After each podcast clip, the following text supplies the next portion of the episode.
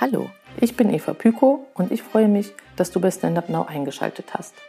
In der heutigen Folge spreche ich mit Timo Schwenzfeier. Timo ist Director für Kommunikation und Marketing bei der Messe Frankfurt und er ist verantwortlich für die Neonit Berlin. Stichwort Eco-Fashion. Warum es jeden Einzelnen betrifft und wie der Weg sein kann, anzufangen, verrät Timo uns unter anderem. Spannend und inspirierend ist das Gespräch und trägt sehr dazu an, nachzudenken und zu handeln. Ich wünsche dir nun viel Freude und Inspiration. Hallo Timo, schön, dass du Zeit hast. Ich freue mich ähm, auf unser Gespräch, ähm, denn heute sprechen wir über die Neonit. Jawohl, ich freue mich auch. Vielen Dank. So, am besten wäre vielleicht dem Zuhörer zu sagen, was ist Neonit? Die Neonit ist im ganz einfachen Sinne eine Modemesse während der Berliner Fashion Week, aber äh, nicht nur die Messe selber ist Bestandteil von Neonit, sondern wir nennen uns selbst den Global Hub. Also wir sind ein Hub, eine Art von Arbeitsbühne mit mehreren Säulen. Da spielt die Messe, wie gesagt, die größte Rolle. Wir sind aber auch Konferenz. Wir sind äh, Influencer-Blogger-Event. Wir sind Modenschau. Wir sind Networking-Plattform, Know-how-Transfer-Plattform, also Wissensplattform rund um, die Thema, um das Thema Nachhaltigkeit und am Ende auch so eine Art von ja, Community-Treff für alle Personen, die sich für den nachhaltigen Lifestyle interessieren, für nachhaltige Mode interessieren und im Idealfall auch äh, dadurch die Welt so ein bisschen besser machen wollen. Ähm, zur Ergänzung noch, die Neonit ist eigentlich die, die Nachfolgemesse, die Nachfolgeplattform von der relativ bekannten Ethical Fashion Show und Green Showroom in Berlin, die wir früher organisiert haben. Es waren allerdings zwei Messen, zwei Namen. Das war immer so ein bisschen kompliziert, das zu kommunizieren und auch Le den Leuten zu verständlich zu machen, was wir wollen. Und deswegen haben wir uns entschieden, wir gehen einen komplett neuen Weg mit einem ganz neuen Namen, gehen auch ein bisschen raus aus dieser Ethical- oder Green-Ecke, zumindest vom Namen her, ähm, weil wir auch gesagt haben, wir wollen dadurch, dass wir eine Modemesse sind, am Ende auch neben der Nachhaltigkeit eben auch den modischen Anspruch ähm, noch stärker in den Vordergrund rücken, weil das in der Vergangenheit öfter mal so ein bisschen der ja, so der, der, der Punkt war, wo wir gemerkt haben, da haben vielleicht noch die ein oder anderen Menschen, Einzelhändler, Personen so ein bisschen ähm, ja, scheu davor, sich mit der nachhaltigen Mode zu beschäftigen, weil sie es nicht als Mode wahrnehmen, sondern eher so als, als Bekleidung, jetzt mal im negativen Sinne. Und ja, das hat uns dazu verleitet, die Neonit mit all ihren Facetten so ins Leben zu rufen, dass sie jetzt im Januar das erste Mal neu in Berlin in die Stadt geht. Ja, super spannend, super spannend. Ähm, und der Name Neonit, der bedeutet wahrscheinlich etwas oder setzt irgendwie?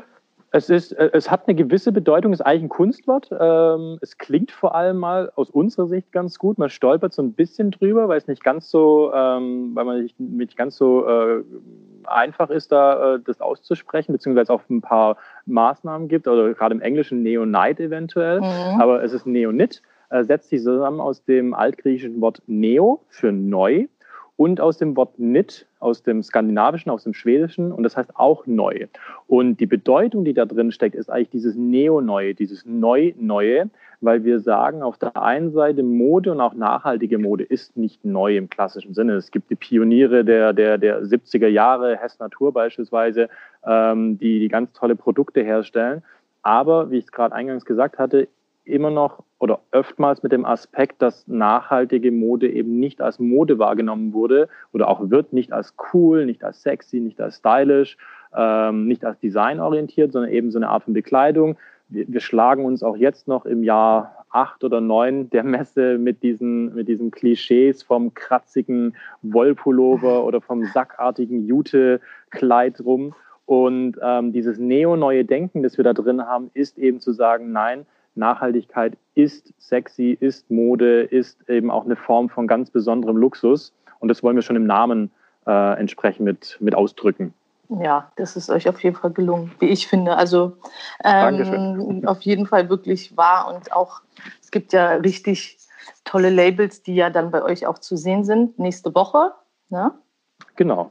Da und, haben wir ein paar äh, spannende äh, alteingesessene Labels, aber auch ein paar sehr interessante Newcomer, sehr international. Ähm, freuen uns, dass wir auch so ein paar äh, Labels aus Peru beispielsweise, aus Frankreich, aus Übersee haben. Also ich glaube, die, die Mischung, die wir nächste Woche im Kraftwerk sehen, ist, ist wirklich toll.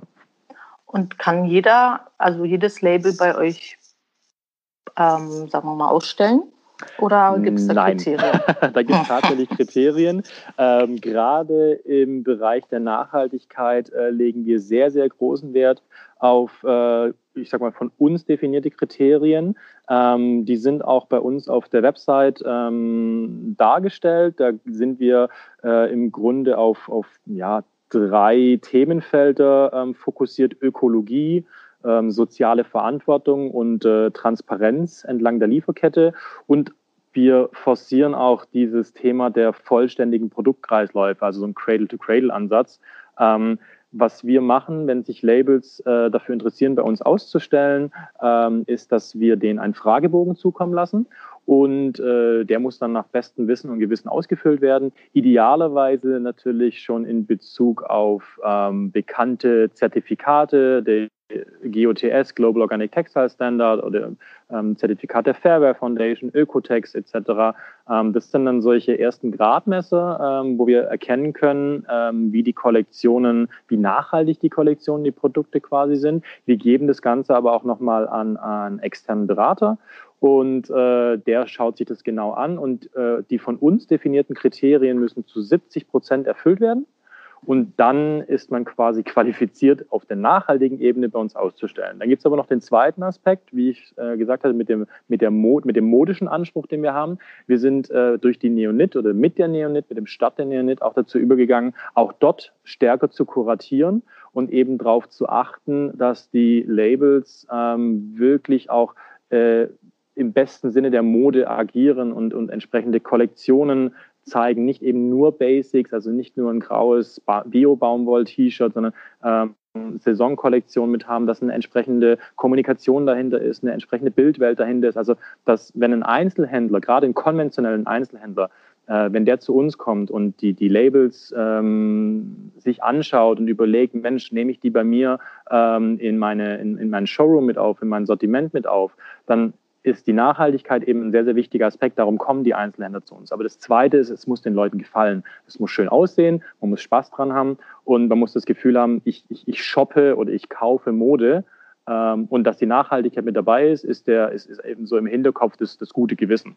Aber am Ende, und da nehme ich mich persönlich auch nicht aus, am Ende muss Mode einfach schön sein. Ich habe selber wahnsinnig Spaß an Mode und an Lustkäufen und ähm, möchte da idealerweise so wenig Abstriche oder eigentlich gar keine Abstriche machen. Und deswegen kuratieren wir eben auch diesen, diesen Modegrad. Und das ist die Kombination, wo, glaube ich, dann auch ähm, die Chance besteht, mit der Neonit ähm, noch viel stärker wahrgenommen zu werden und sich auch viel stärker gerade innerhalb der Berliner Fashion Week zu positionieren. Ja, auf jeden Fall. Ich meine, das Verstaubte auch da mal rauszukriegen, dass es eben stylische coole Klamotten gibt, ähm, die nachhaltig sind. Und dann am besten wäre ja natürlich, wenn die Leute dann irgendwann gar nicht mehr gucken, ob es nachhaltig ist, weil es einfach immer nachhaltig ist. Richtig, das ist natürlich ja, das, das Fernziel. Das, das, die, das, das haben wahrscheinlich wir ja. die Vision. Ne? Genau, das ist die Vision, das ist das Fernziel, das wir alle haben, nicht nur auf die Mode bezogen, das ist ja auch dann im, im Food-Bereich, ähm, ja. da gibt es jetzt die erste Bewegung, die ich, die ich super finde, dass man gar nicht mehr Bio-Lebensmittel kennzeichnet, sondern eher die chemisch oder genetisch veränderten äh, Lebensmittel, dass man also davon ausgeht, dass der Standard Bio ist und alles, was diesem Standard abweicht, das wird entsprechend gekennzeichnet. Das, denn das sind die, das sind die, äh, die abweichenden Standards, die dazu führen, dass äh, wir eben äh, äh den Ackerbau äh, überdüngen etc. Und sowas im negativen Sinne sollte eigentlich gekennzeichnet werden. Und bei Mode ist es ähnlich. Ich meine, drastischerweise könnte man auf ein Billig-T-Shirt draufschreiben, äh, in das, in das Tag drauf, äh, genäht von Kinderhänden. Dann wissen die Leute ja. einfach mal, was, was, was dahinter die Realität ist. Ja, ja, so ist es nämlich so immer einfach einfacher zu sagen, ja, ich habe jetzt halt hier irgendwie ein günstiges T-Shirt oder was, ne? Und gar nicht weiter drüber nachzudenken. Und bei den Bio-nachhaltigen, was auch immer, an Klamotten ist es ja so, ach, die sind ja so teuer, ne? Kommt ja genau, immer so als erstes, das ist ja das erste Totschlagargument. Aber man macht sich halt keine Gedanken, warum, also wieso kostet das eine T-Shirt drei Euro und das andere halt 30. Ja, Und ich meine, der Preis ist mittlerweile gerade bei ähm, den, den guten, nachhaltigen Labels, auch wenn es jetzt doch mal so ein bisschen in den Basic-Bereich reingeht, ist der Preis schon lange kein Argument mehr, wenn man von, einer, von einem normalen Preis, von einer normalen Qualität ausgeht. Ich glaube, jeder Mensch muss wissen, wenn er sich ein T-Shirt für drei Euro oder für fünf Euro kauft, dass irgendwo in der Lieferkette ein Mensch jemand, eine Person darunter leidet. Das ist einfach so. Da kann man sich, da darf man sich auch als Endverbraucher ähm, nichts vormachen. Man kann die Augen davor verschließen und so tun, als ob es einen nicht angeht. Ähm, aber das ist Fakt. Wenn es dann darum geht, dass man ein, ein T-Shirt, ein schönes, äh, auch durchaus modisches T-Shirt, vielleicht mit einem Statement drauf, für den normalen, ich sage es mal in Anführungsstrichen, normalen Betrag von 20, 25, 30 Euro sich kauft, da gibt es mittlerweile Top-Alternativen im nachhaltigen Sektor, die ähm, da den, den konventionellen Labels in überhaupt nichts nachstehen. Ähm, und ich denke, das ist auch etwas, was man, was man entsprechend ähm, forcieren sollte. Und wie du richtigerweise gesagt hast, ähm, das Problem, was ich ja auch noch als Privatperson manchmal sehe, ist, dass wenn ich ähm, einkaufe, wenn ich sage, ich muss jetzt für meinen Kleiderschrank, ich brauche mal wieder irgendwie äh, zwei T-Shirts oder eine Jeans, ähm, dass natürlich das Einkaufen mit dem Blick auf die Nachhaltigkeit verleitet dazu eben dann doch eher mit dem Kopf als mit dem Bauch oder mit dem Herz einzukaufen, ja. ähm, weil man eben doch nochmal drauf schielt und dann, dann ist, dann ist, der, der dann ist dieses Shopping-Erlebnis vielleicht so ein bisschen, bisschen anders und ähm, das sollte, ich, ich finde, es sollte dazu hinführen, dass man ähm, eine größere Auswahl an, an nachhaltiger Mode hat, damit eben das Shopping-Erlebnis so im, im Autopilot-Modus ähm, ja. eben auch emotional positiv funktioniert. Ja, ja, sehe ich genauso, sehe ich wirklich genauso. Ähm, das ist ja auch für viele, also was ich oft höre, sagen wir es mal so, ist natürlich auch ähm, dieses Shopping-Erlebnis ist das eine, das ist auch so wichtig. Und das andere ist aber auch, dass die Leute gar nicht wissen, wo sie hingehen, also wo sie denn diese Klamotten herkriegen, ob sie vom Riesenhersteller jetzt die Linie davon kaufen, dann ist, sagen wir mal, bei manchen schon so, ja, ich habe ja schon ne, mhm. mir ein Bio-T-Shirt mal gekauft und habe schon mal eins im Schrank und so. Ähm, aber so dieses Grundsätzliche, du gehst halt in die Stadt, sage ich jetzt mal, und gehst einkaufen und dann gibt es dann vielleicht gar keinen. Genau, also nicht in jeder Stadt. Also Berlin ja. ist ja schon mega und ähm, dankbar, wenn man hier sozusagen wohnen und shoppen kann. Und ähm, Ne, aber es ist ja nicht überall so und da muss natürlich auch irgendwie was passieren, aber da hilft ja Neonit dann auf jeden Fall auch mit. Genau, das ähm, ist der ähm, Grund. Am Ende ist das der Grund, warum wir diese Messe so machen, wie wir sie machen, weil es darum geht, dass wir die Distribution, dass wir die, die zur Verfügungstellung der nachhaltigen Mode ähm, eben im, im Handel, in den Handelsstrukturen ähm, positiv begleiten, beziehungsweise ein Stück weit auch ermöglichen, weil unser originäres Ziel, ich meine, jetzt komme ich mal ganz kurz so auf den, auf den Sinn und Zweck einer Messe, ist der Austausch von Angebot und Nachfrage für einen Geschäftsabschluss. Das ist mal so ganz, mhm. ganz banal. Und dann werden natürlich Themen hinzuaddiert. Und unser Thema ist, dass wir hochwertige, stylische, äh, gut aus unserer Sicht gut verkaufbare, nachhaltige Mode ähm, über unsere Aussteller, über unsere Modelabels anbieten und dementsprechend ähm, die Nachfrage und dann die Verkaufsseite, nämlich den, den Einzelhandel, ähm, auch die, die, die, Ketten, die sind ja durchaus auch eingeladen, ähm, auch den Onlinehandel ähm, dazu bewegen, äh, bei uns entsprechend äh, durch die Gänge äh, zu stromern und mal zu schauen, links und rechts, Mensch, was gibt es denn da für tolle Sachen, die, dann ihre Sortimente aufzufüllen. Und ich gebe dir absolut recht, momentan ist es so, wenn man durch die Innenstädte läuft und wenn man eher so die großen ähm, Einkaufsstraßen, so die Zeile oder die Kö im Blick hat, dann ist es tatsächlich noch wahnsinnig schwierig, ähm, so auf den ersten Blick auch ähm, nachhaltige Mode ähm, zu entdecken, ohne dass man sich damit jetzt im Besonderen beschäftigt. Und äh, das ist ein großes Ziel, dass wir eben dazu ermutigen und dass wir auch dass wir auch gerade die, die ähm, stationären Facheinzelhändler, also ich sag mal so die inhabergeführten Mode- Häuser, ähm, die vor 30 Jahren noch jedes Stadtbild prägten und mittlerweile wirklich stark zu kämpfen haben, dass wir denen auch ein Thema an die Hand geben, nämlich nachhaltige Mode, das aus unserer Sicht extrem positiv besetzt ist, ähm, hohe Wachstumsraten, zwar noch im Kleinen, aber insgesamt hohe Wachstumsraten vorzuweisen hat und vor allem auch einen ganz entscheidenden Vorteil bietet. Wenn ich als, als inhabergeführter Einzelhändler nachhaltige Modemarken bei mir ins Sortiment aufnehme, habe ich aus meiner Sicht dadurch einen ganz klaren Vorteil beispielsweise gegenüber dem Onlinehandel, weil nachhaltige Mode gerade jetzt momentan immer noch ein bisschen erklärungsbedürftig ist. Und wenn ich mein Verkaufsteam ein bisschen darauf schule, warum diese Jeans jetzt entsprechend äh, mit äh, Organic Cotton, also mit Biobaumwolle produziert ist und was vielleicht jetzt beim, beim, beim Färbeprozess, warum der Färbeprozess ähm, ohne äh, chemische Abfallstoffe vonstatten gegangen ist oder solche Sachen, dann, dann habe ich einen Vorteil und kann die Kunden unmittelbar davon überzeugen. Und davon lebt ja eigentlich dieser stationäre Einzelhandel ähm, im Vergleich äh, eben zum, zum Onlinehandel. Beim Online, Onlinehandel muss sich im Zweifel der Endverbraucher selbst informieren und das macht er halt oftmals nicht. Und wenn ein guter Verkäufer dabei ist, dann kann der auch sagen, hier, das T-Shirt hat den Vorteil im nachhaltigen Bereich, aber es sieht auch super an dir aus. Und da wünsche ich mir, das ist so mein ganz persönlicher Wunsch auch für 2019, eine deutlich größere Offenheit der, ich sag mal, momentan noch konventionellen Einzelhändler, dass sie sich nicht nur auf ihre fünf, sechs, sieben äh, konventionellen Modelabels äh, fokussieren, weil sie da glauben, damit machen sie ihren Standardumsatz, sondern dass sich einfach mal auch darauf einlassen, zu überlegen, Mensch, wie kann ich denn mein Sortiment nach und nach auch mit ein paar coolen, nachhaltigen Labels auflockern und habe dann die Möglichkeit, dadurch auch neue Kundengruppen an, also neue Endverbraucherkundengruppen anzusprechen oder im Idealfall bestehende Endverbraucherkundengruppen mit einer, mit einem Bedürfnis zu befriedigen, das sie vielleicht so in sich spüren. Weil, meine, wer sich mit Bio-Lebensmitteln heutzutage eindeckt, da ist der Schritt, das kann ich aus persönlich, aus privater Sicht äh, äh ganz klar so sagen, ist der Schritt nicht mehr weit, sich dann auch für äh, Bio-Bekleidung, für Biomode äh, äh, ähm, zu interessieren. Auf jeden Fall, auf jeden Fall. Und dir persönlich, weil du gerade da so gesagt hast, also was hat dich dazu bewogen, dich mit dem Thema Nachhaltigkeit eben in der Mode überhaupt, überhaupt auseinanderzusetzen? Wie bist du dazu gekommen?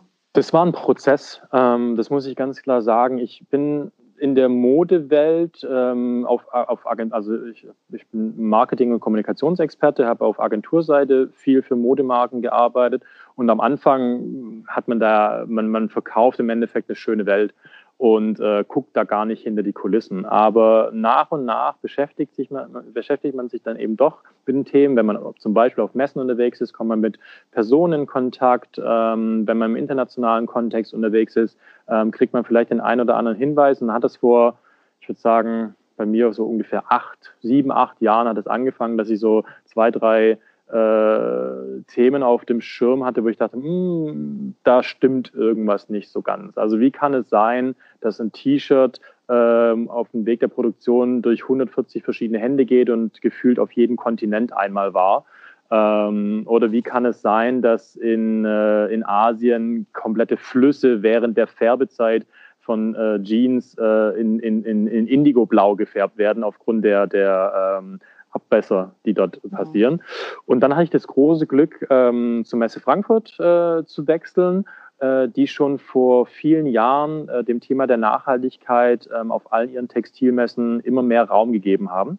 Und äh, dann habe ich mich damit mehr beschäftigen können. Das war dann anfangs noch so eine, hm, so eine Fleißarbeit, sich da reinzudenken. Und dann wurde es aber immer ja, im, besten Sinne des Wortes wurde es immer natürlicher, weil es so ein bisschen in Fleisch und Blut übergegangen ist. Und dann der, für mich persönlich der größte Anreiz, um es dann auch wirklich konsequent, konsequenter zu handhaben, war vor ungefähr dreieinhalb Jahren äh, die Geburt meiner Tochter, ähm, mhm. wo ich mich nochmal ganz anders mit dem Thema beschäftigt habe, was ist eigentlich meine unmittelbare persönliche Verantwortung, wie will ich irgendwann mal den Planeten an meine Tochter übergeben, jetzt mal ganz emotional überdreht ja. gesagt, und vor allem aber auch, ähm, dann wieder doch konkret werden, was, was für Stoffe, was für Materialien lasse ich eigentlich, will ich eigentlich an die Haut meiner Tochter lassen. Also wenn es darum geht, ein Babybody oder eine Kuscheldecke ähm, zu kaufen. Und dann bin ich ganz, ganz schnell bei den sehr klassischen Anbietern äh, gelandet, die man so kennt, die auch Bekleidung haben, die aber eben auch zum Beispiel äh, Baby- und Kinderklamotten äh, im Sortiment haben.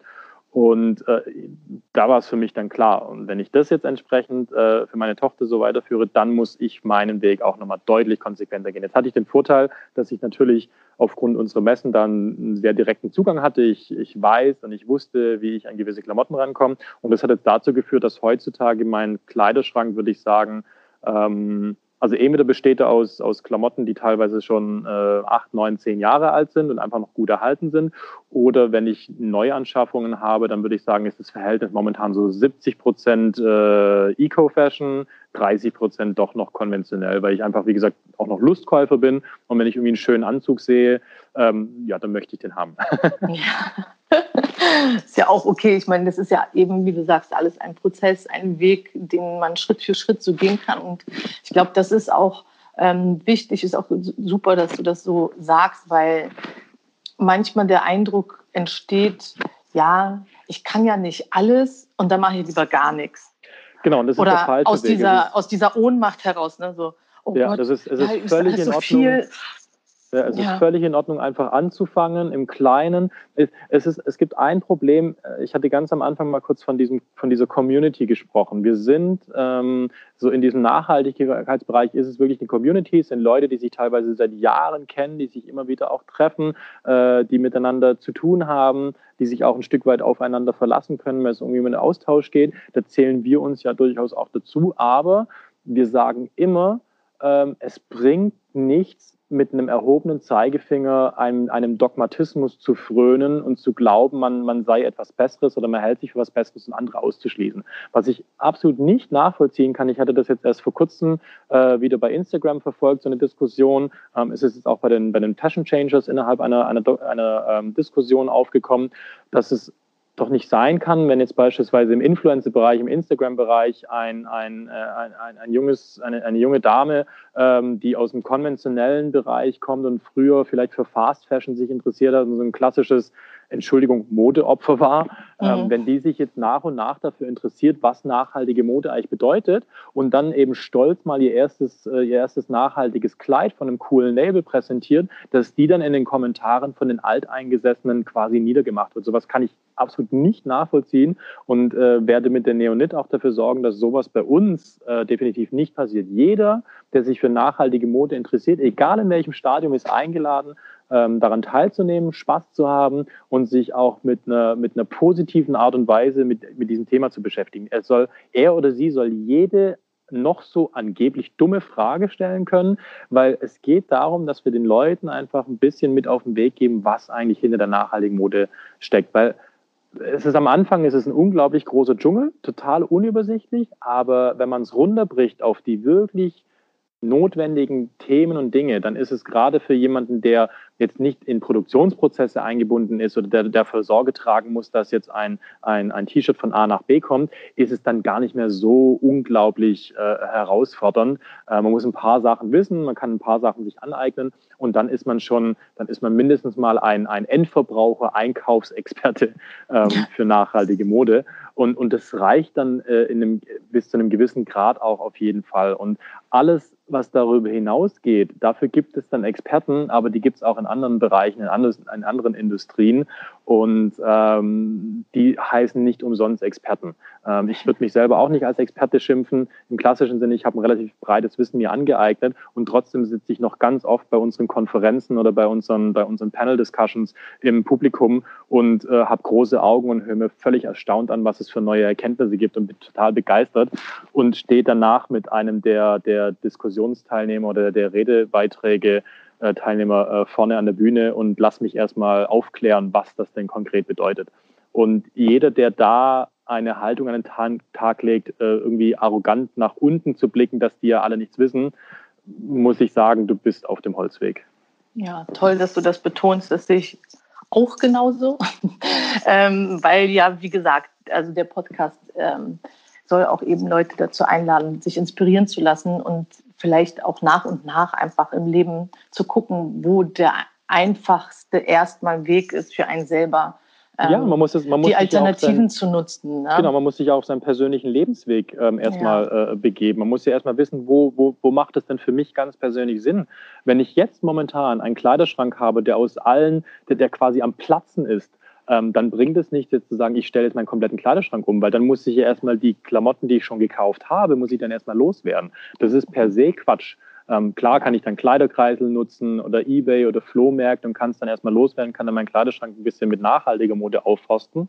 Aber ähm, es bringt nichts, jetzt von heute auf morgen zu sagen, von 0 auf 100, sondern ich glaube, wenn man sich da auf einen Weg begibt und nach und nach kleine Schritte geht, ähm, kommt man am Ende deutlich weiter, als wenn man jetzt so tut, als ob man über Nacht jetzt der Nachhaltigkeitsguru schlechthin geworden ist. Ja, definitiv, definitiv. Und ähm, wenn du könntest und ähm, jetzt würde jemand vor dir sitzen und sagen, oh, ich, ich will so gerne auch irgendwie was machen, aber ich weiß nicht was. Welchen Tipp würdest du sagen, wie, wie, wie starten oder wo starten oder mit was starten? Also ich denke, der Informationsgrad spielt am Anfang dann doch eine gewisse Rolle. Das heißt, es geht darum, dass man sich ein bisschen schlau macht. Ähm, wer sich für Mode interessiert, ist ja immer auf der Suche nach den neuesten Trends, nach den neuesten Farben, nach den neuesten Materialien, hat Spaß daran, auch mal ein haptisches Erlebnis zu haben, eine schöne Seidenbluse etc. Ähm, das heißt, man beschäftigt sich ja schon mit dem Thema. Und ähm, ich glaube, der erste Schritt ist es, dann diesen Beschäftigungsgrad ein bisschen auszuweiten und sich darüber schlau zu machen, ähm, was denn jetzt zum Beispiel eine Seidenbluse ähm, bedeutet, die gewaltfrei ist. Ähm, in dem ganz konkreten Kontext heißt es, ähm, dass äh, die Seidenraupen einfach nicht bei lebendigem Leibe gekocht werden, sondern äh, erst wenn die eh ähm, abgefallen sind, es dauert halt länger, dass dann erst die Seide gewonnen wird.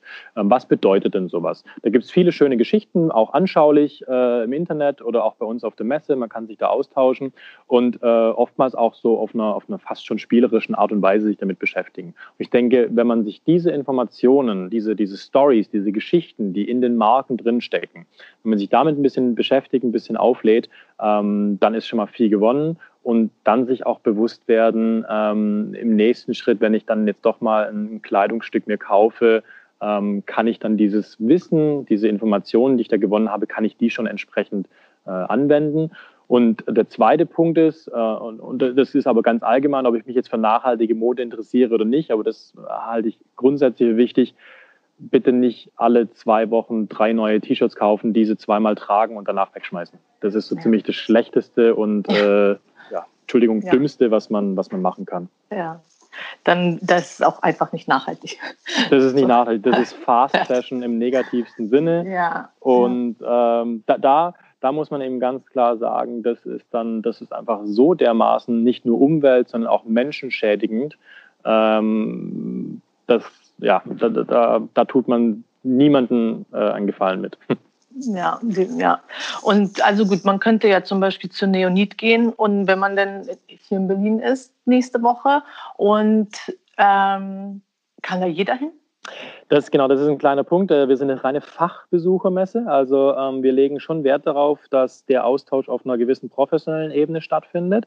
Ähm, für den für diesen Bereich der, der, der, der Influencer, der Blogger, also die sich mit einem Thema schon ein bisschen tiefergehend beschäftigen, gibt es die Möglichkeit der, der, der Presseakkreditierung.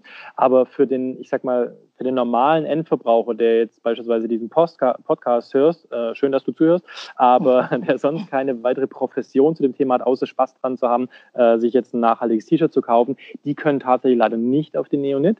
Ähm, aber die haben die Möglichkeit, gerade in Berlin beispielsweise an den Green Tours ähm, teilzunehmen. Die finden nicht nur während der Fashion Week, nicht nur während, der Neonit statt, äh, sondern das ganze Jahr über.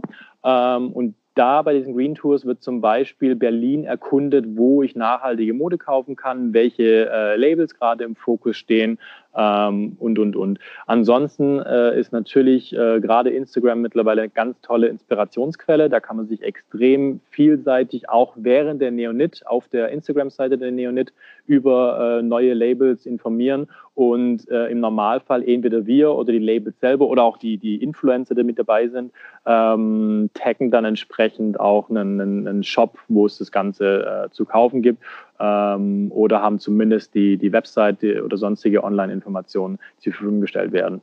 Ähm, da sind wir mal selber auch gespannt, wie sich das in Zukunft entwickelt, dass es vielleicht auch so äh, Endverbraucher-Events, Endverbraucher-Festivals gibt, wo auch das Thema der nachhaltigen Mode eine große Rolle spielt. Da hat in letztes Jahr in München, die Green Style Muck hat da äh, begonnen, die hat schon super angefangen. Ähm, in Berlin soll es bald was in die Richtung geben, in Frankfurt. Also auch das kommt mehr und mehr, dass eben auch der, der Endverbraucher ähm, da die Möglichkeit hat, ähm, sich nicht nur von der Fashion Week, nicht nur von der Nähe inspirieren zu lassen, dann auch unmittelbar, sondern dann auch unmittelbar ähm, shoppen gehen zu können.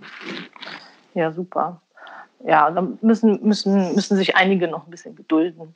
Einfach. Das ist, genau, das ist der Punkt dieser Distribution, was ich vorhin gesagt habe. Und es ist auch ein bisschen Henne-Ei-Prinzip. Also was kommt zuerst? Die Nachfrage des Endverbrauchers also, dass die Leute sagen, ich will jetzt aber nachhaltige Mode, wo kriege ich sie her? Oder ähm, das ist das quasi, das ist die Henne und das Ei ist dann äh, das Angebot des Einzelhändlers oder das, das Angebot des Handels insgesamt. Stellt der Handel entsprechend nachhaltige Mode in ausreichender Menge und in, in, in einem guten Sortiment ähm, auch zur Verfügung. Was kommt zuerst? Der Handel sagt natürlich, ja, ich brauche aber erstmal die Angebots-, äh, äh, die, die Nachfrageseite.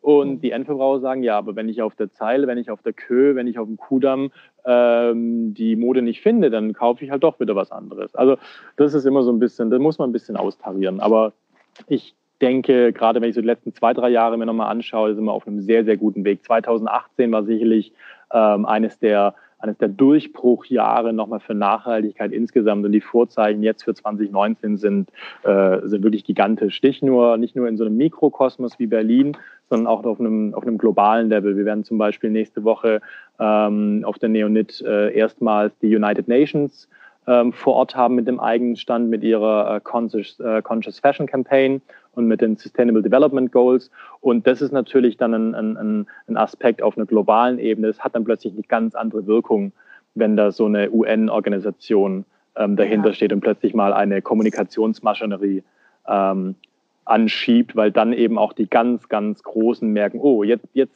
kann ich mich wirklich nicht mehr zurücklehnen, jetzt muss ich selber aktiv werden. Und das ist ja in den letzten Jahren auch passiert. Also es gibt ja, ja wirklich große Marken, große Unternehmen, die auch da halte ich oder da bin ich auch wirklich überzeugt davon, die das wirklich aus einem, aus einem positiven Antrieb machen. Am Ende wollen die Geschäft machen, ganz klar. Das wollen wir alle, weil wir müssen alle irgendwie äh, im, im aktuellen System äh, Geld verdienen. Aber ähm, ich, ich nehme es vielen, auch großen Unternehmen durchaus ab, dass die wirklich unterwegs sind in eine nachhaltigere Zukunft und dass die Bestrebungen, die sie haben zum Thema Ozeanplastik, äh, zum Thema Abwasserreduktion im Denim-Bereich etc. etc., dass sie da wirklich auf einem, auf einem positiven Weg sind. Ähm, das ja. muss beobachtet werden. Da müssen wir auch ab und zu mal vielleicht äh, ein bisschen mit dem Finger in die Wunde drücken, wenn sie glauben, dass sie dann doch wieder den Weg ein bisschen verlassen können. Aber am Ende sind es alles Maßnahmen, die dem Gesamtergebnis oder dem Gesamtziel äh, zugutekommen. Ja, ich habe mich neulich gefragt, ob sie vielleicht, weil es wird ja so oft als Greenwashing und dann so ein, auch so ein, hat so ein bisschen negativen Touch ne, von den großen Häusern. Und ich habe neulich gedacht, hm, ob die das nicht vielleicht wie so eine Art, was du gerade auch meintest mit der Henne und dem Ei und dem Handel, dass sie einfach ausprobieren und sagen, okay, hm, wir wollen natürlich Geld verdienen, ist ja eh klar und wir machen es auch irgendwie auf eine andere Art und Weise, aber wir versuchen mal eine Linie nachhaltig zu gestalten und gucken mal, wie die Nachfrage tatsächlich ist. Also sind es nur die paar Verrückten, die rumschreien und sagen, ihr dürft das alles nicht machen, weil zu viel Mikroplastik und überhaupt? Oder ist da vielleicht äh, eine Aufmerksamkeit auch in der großen Bevölkerung da? Ne? Und ja. da habe ich auch über, also überlege ich sozusagen, ähm, dieses Negative da auch vielleicht ein bisschen wegzunehmen und zu sagen, okay, für so ein Riesenunternehmen. Ähm, die können natürlich nicht von heute auf morgen alles umstellen. Richtig. Das also Greenwashing, Greenwashing ist ein Thema. Ja, ja. Auch, auch, für uns. Und wenn wir auf der Bühne, jetzt nenne, ich nenne jetzt mal ein paar Namen. Wir haben ja. bei uns auf der Bühne, den Neonit, beziehungsweise früher auf der Ethical Fashion Show, Green Show, ähm, haben wir Adidas, H&M, C&A, Chibo, ähm, die sitzen da und ähm, da sind dann die CSR-Verantwortlichen oder auch die, die Produktions-Innovationsverantwortlichen und sprechen, sprechen über ähm, solche Themen. Und da kriegen wir oftmals, und da kriegen auch diese handelnden Personen oftmals äh, vorgehalten, dass es, ja, dass es ja Greenwashing ist. Ich kann das schon ein Stück weit nachvollziehen, weil man immer auch den Gesamtkomplex sich angucken muss und ähm, wie, mit welcher, mit welchem ja, mit welcher Kraft da quasi äh, nachgehalten wird. Aber ich muss schon sagen, für, für viele große Unternehmen, gerade im, im, in der momentanen Zeit, würde ich echt eine Lanze brechen, weil wir in unseren Gesprächen merken, dass da wirklich eine neue Zeitrechnung begonnen hat und viele große Unternehmen ganz aktiv auf der Suche nach Lösungen sind. Auch Unternehmen, von denen man es teilweise gar nicht glaubt, über die ich jetzt so noch, leider noch nicht sprechen kann, aber die in den nächsten, vielleicht dann im, im Juli wieder bei der Neonit sein werden, wo man sich denkt, was? Die sind bei einer nachhaltigen Modemesse, warum das denn? Aber da gehen dann immer entsprechend äh, viele intensive Gespräche von uns auch aus. Und ich, ich würde mal sagen, dass das Greenwashing war vor 10, vor 15 Jahren, hat es noch eine ganz andere Bewandtnis gehabt und war wirklich sehr, sehr negativ ähm, auch zu sehen. Mittlerweile ähm, sehe ich es eher so, dass es Unternehmen gibt, ich bleibe jetzt einmal mal bei, bei H&M, auch mit ihrer äh, Conscious Collection, die, die, die, nutzen das als Testballon, die nutzen das ja. als Experimentierfeld, um zu schauen, zum einen, wie können sie ihre Lieferkette ähm, transparent machen oder auch transparent in den Griff bekommen. Wie nimmt es der Endverbraucher eben auch an? Ähm, welche Maßnahmen sind dafür notwendig? Und ähm, da, da, geht man, da vergaloppiert man sich eventuell auch mal und geht vielleicht auch mal in die falsche Richtung, muss dann nochmal korrigieren. Ähm, mhm. Das ist der Punkt, wo ich gesagt habe, das, das, darf man nicht sofort verurteilen. Da muss man vielleicht mal kurz den Finger in die Wunde legen. Aber dann muss man solchen Unternehmen auch die Chance geben, dann entsprechend was zu ändern oder dann nochmal was zu verbessern.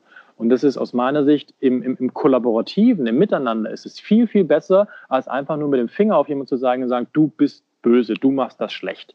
Aber es gibt welche, die es wirklich schlecht machen, die muss man auch benennen. Das tun wir auch in einem gewissen Sinne oder lassen sie dann eben nicht bei uns auf der Bühne zu. Das gehört dazu. Ähm, aber im Großen und Ganzen bei den Unternehmen, wo wir wirklich das Gefühl haben, die, die, die wollen sich auf einen Weg begeben und ähm, meinen das auch ernst, ähm, und auch wenn sie im Anfangsstudium sind, trotzdem ähm, möchten wir, dass die, dass die dann äh, partizipieren können. Ja. Ich möchte noch mal einmal zurück. Du hast ja von deiner Tochter erzählt und ähm, wie habt ihr, also ist auf der Neonit, gibt es da Aussteller, die Kindermode anbieten? Ja, wir haben tatsächlich auch ein paar Labels mit Kindermode. Das ist, ähm, Kindermode funktioniert tatsächlich auch von den Zyklen her ein bisschen anders als die, als die Erwachsenenmode. Deswegen ist es manchmal und, und hat, auch, hat auch andere Plattformen, also teilweise auch andere Händler. Ähm, deswegen ist es, ist es teilweise ein bisschen, bisschen schwierig. Wir haben jetzt keine, kein echtes Sonderareal und vor allem auch kein Dauersonderareal, dass wir sagen, okay, wir haben jetzt immer äh, 10 Labels oder 15 Labels mit Kindermode, aber jetzt zu kommenden Neonit im Januar, also nächste Woche, ähm, haben wir, glaube ich, fünf oder sechs Labels mindestens, die äh, äh Kindermode oder auch auch Babyartikel haben, beziehungsweise weitere Labels, die das als, als, als Seitensortiment mit haben. Ähm, das spielt da einfach eine große Rolle. Man muss aber auch ehrlicherweise eine Sache ähm, sich ein Stück weit eingestehen. Bei Babymode oder bei Kindermode, weil es da auch viel um Wachstum geht, sind mittlerweile tatsächlich die äh, Discounter extrem stark, zumindest wenn es darum geht, ähm, mit, mit äh, Ökotex-zertifizierten Materialien etc. zu arbeiten. Ähm, das ist immer noch oder ist auf jeden Fall besser als, als konventionelle Baumwolle beispielsweise.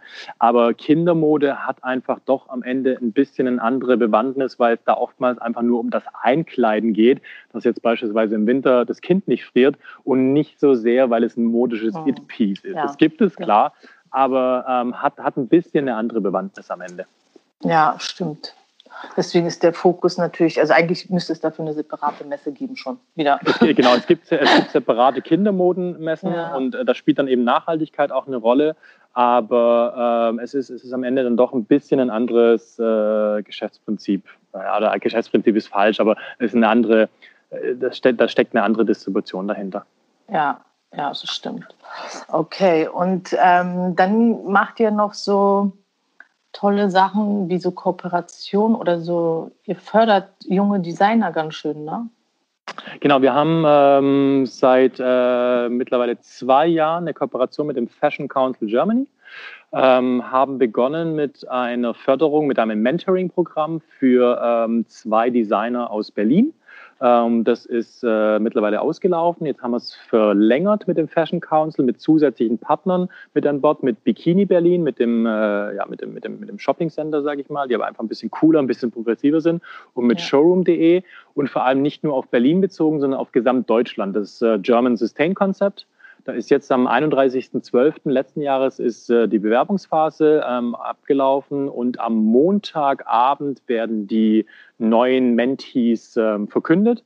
Und äh, da freuen wir uns schon extrem drauf, weil äh, die auf jeden Fall im Juli äh, diesen Jahres dann bei uns entsprechend äh, eine erste Präsenz haben werden. Jetzt im Januar ist es noch zu kurzfristig, weil die wurden ja, die werden jetzt erst oder wurden jetzt erst quasi ausgewählt.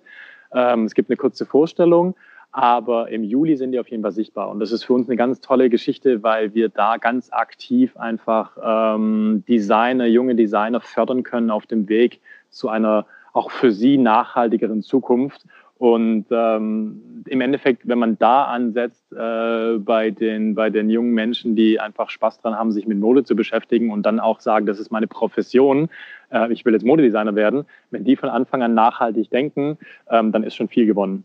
Ja, ja, es ist mega. Ja, deswegen ähm, eine ganz großartige Chance und aber auch vor allem auch das ist dann die Aufmerksamkeit eben dahin zu lenken, weil ich denke mal in den Modeschulen so wie Schulen allgemein, Studiengängen, ähm, das ist ja immer noch so das von früher, äh, fehlt manchmal noch so der frische Wind und ähm, damit erreicht ihr ja also zumindest die Aufmerksamkeit, dass sich jemand vielleicht an der Modeschule Gedanken dazu macht, der sich vielleicht auch noch nicht Gedanken gemacht hat. Ne? Absolut. Wobei ich schon sagen muss, ähm, im positiven Sinne, dass ähm, äh, es ändert sich auch mehr und mehr. Es gibt wirklich mittlerweile ganz, ganz tolle positive Beispiele von Modeschulen, von der AMD beispielsweise, ähm, die einen eigenen Studiengang zum Thema ähm, Sustainability in Fashion ähm, haben äh, das wir auch sehr unterstützen, die dann auch bei uns entsprechend äh, eine, eine Präsenz bekommen, um das noch ein bisschen äh, größer zu zeigen.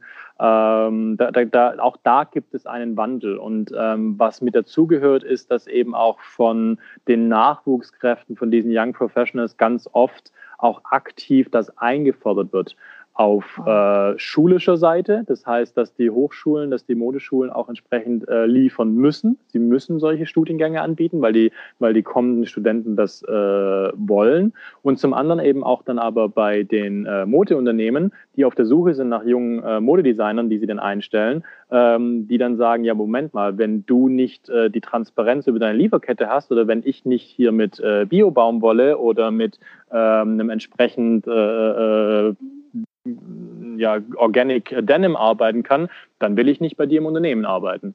Und äh, das ist quasi so eine, so eine Graswurzelbewegung dann auch nochmal von unten. Und äh, das hilft dann natürlich in der Gesamtbetrachtung auch nochmal extrem. Also je mehr äh, die junge Generation sich auch mit äh, der Zukunft des Planeten auseinandersetzt und da sagt, nee, ich muss da was ändern, ich will da was ändern, umso mehr kommt es natürlich auch in der Modebranche an. Ja, toll. Ja, es klingt so ganz positiv. Ich bin jetzt irgendwie. Äh, wir sind auch wir ganz, sind positiv. Das ist irgendwie ganz schön. ja, das ich mein, aber auch wir, wirklich wir ganz noch, schön wir haben noch einen langen Weg vor uns, um Gottes Willen. Das wissen wir, glaube ich, alle. Aber es ist tatsächlich so, dass ähm, 2018 war auch so für mich aus persönlicher Sicht echt so nochmal eine Art von Durchbruchjahr. Es sind einige tolle Sachen passiert, jetzt mit der Neonit, die wir im Januar 2019 das erste Mal machen, ähm, die sehr positiv aufgenommen wird, wenn wir tolle Rückmeldungen haben. Wir sehen auch, selbst wenn es, wenn es der Wettbewerb ist, aber in Berlin insgesamt tut sich sehr, sehr viel. Das ist super zu sehen ähm, im internationalen Kontext. Wir sehen, dass in London, dass in Paris, dass in Mailand bei den großen äh, äh, Modestädten, bei den Mode-Fashion Weeks, ähm, dass da entsprechend was in, de, in dem Rahmen passiert. Also wenn ich jetzt mal ähm, das Geschäftliche der Neonet so ein bisschen ausblende und einfach nur mal ganz grundsätzlich darauf äh, schaue, wie viel äh, Eco-Fashion mittlerweile gespielt wird und dass eben auch eine Vogue drauf anspringt, ähm, dass eine, dass eine RL drauf anspringt, dass die äh, Tages- und Wirtschaftspresse drauf anspringt mit dem Spiegel etc., ähm, dann sehe ich viel, viel mehr positive Zeichen als ja. dass da was äh, gegen was Negatives ja. äh, sein könnte. Nee, also einfach, ich, also ich finde auch, also ich merke es ja auch jetzt beim Podcast, wie viele ähm, Fair Fashion, Eco Fashion, äh, wenn ich so stöbere in dem Internet und so, ne, ähm, dann denke ich, es gibt so viele tolle Leute, die schon so tolle Projekte oder Produkte haben, man muss es jetzt eigentlich nur noch dazu bringen, dass, sie, dass man es erfährt. Ne? Genau, die brauchen eine Bühne und idealerweise nutzen sie dann die Neonit dafür und sind auch alle herzlich eingeladen, teilzunehmen und vorbeizukommen. Genau, super. Ja, möchtest du vielleicht noch irgendwie, ich weiß nicht, die Vision hatten wir schon. Wenn du, stell dir vor, du könntest über so Messenger oder WhatsApp irgendwie einen, so einen Anbieter, würdest du allen Leuten in deutschsprachigen Raum etwas mitteilen können?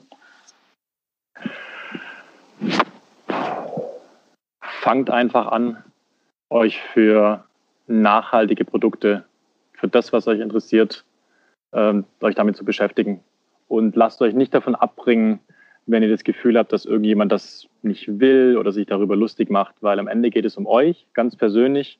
Es geht um eure Zukunft und es geht darum, dass ihr mit dem, was ihr macht, mit dem, was ihr habt, äh, ein gutes Gefühl habt. Und ähm, das ist eigentlich das Einzige, was zählt. Tolles Schlusswort. Besser kann ich jetzt irgendwie auch nicht sagen. Ich wünsche euch total viel Erfolg. Wir sehen uns hoffentlich nächste Woche auf der Neonit. Sehr gerne. Und ähm, vielen Dank. Es ist wirklich sehr ähm, viel Inspiration dabei. Und äh, ja, alles Gute. Das freut mich. Ebenfalls vielen Dank. Bis dann. Tschüss. Ciao. Das war das tolle Gespräch mit Timo. Ich freue mich, wenn dir diese Podcast-Folge gefallen hat, über eine 5-Sterne-Bewertung auf iTunes und auch wenn du Stand Up Now natürlich abonnierst, damit noch mehr Leute inspiriert werden können. Und schön, dass du dabei geblieben bist. Bis zum nächsten Mal bei Stand Up Now, deine Eva.